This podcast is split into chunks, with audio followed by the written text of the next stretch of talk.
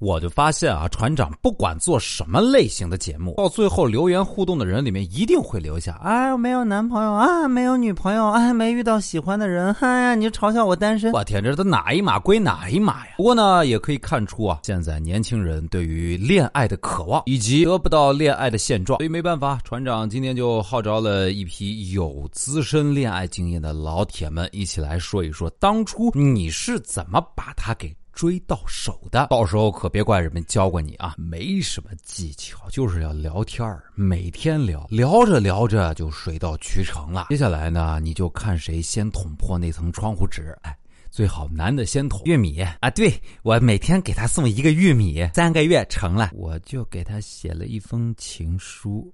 都说女追男隔层纱，更何况他那点对我的小心思，我早就知道。所以最后老娘用六块钱的双喜烟把他成功拿下。经人介绍，一块打了三个月的 CS，然后就在一起。之后的固定项目就是 CS 和看球。怎么感觉找了个兄弟呢？心上人当年在异地去找他玩的时候，一帮人陪衬着唱歌到半夜。回去的路上呢，轻轻的抱了他的胳膊，就把这个纯情小男生拿下了。我就很客气的关心他一下，他呢是个死脑筋，就觉得我很好，然后就自己追过来了。中秋节嘛，发了条祝福的短信，就跟他说我要介绍个女孩给你认识啊，中秋节那天啊，让他联系你哦。后来他回复我说我已经有喜欢的人了，嘿嘿嘿果不其然，那个人就是我嘛。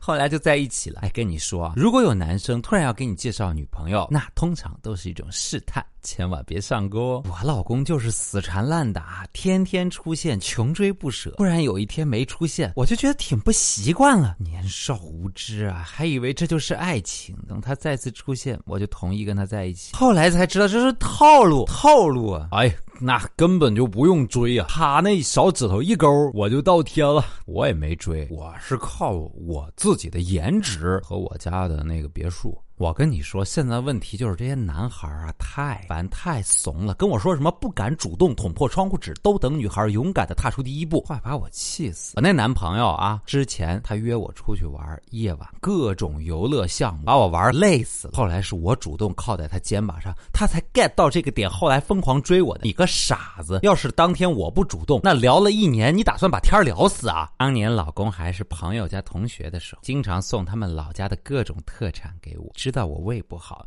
特别找适合的安果啊、胃药啊给我寄过来。过年呢，还绕到我家那个城市送他们家的一些小特产啊、小乐器什么的。然后还信誓旦旦给我妈说：“阿姨，你别误会，我这人实在，对谁都一样。”后来工作的时候还给我抄诗，抄了厚厚一本再后来呀，他辞掉了老家的公务员工作，跑来找我。再后来，你说这种男人谁能拒绝呀？我给我老婆做菜吃啊，我有手艺啊。你看啊。这个你给他做菜吃，吃完以后呢，他就得跟着你一块洗碗，然后慢慢的呢，你把他养胖了，这别人就追不动了，就是你的了。那在这一期充满着恋爱酸臭气的节目里面，你有没有听出什么端倪来？总之呢，勇敢是最重要的，主动是最有可能的。那船长已经预见到了，那些只会动嘴炮的键盘侠们，肯定又会在下面大幅留言，说什么长得丑啊，没人追啊，我凭自己的本事单身的，凭什么让我追别人啊？哎，那你就老老实实的单身一辈子吧。来来来，咱们有对象的可以互相来聊一聊啊。当初你是怎么把他给追到手的？然后让让他们自己酸去吧。哈哈。公众微信号搜索“小传说说说”，找到我们最有意思，我们有奖品送给你哦。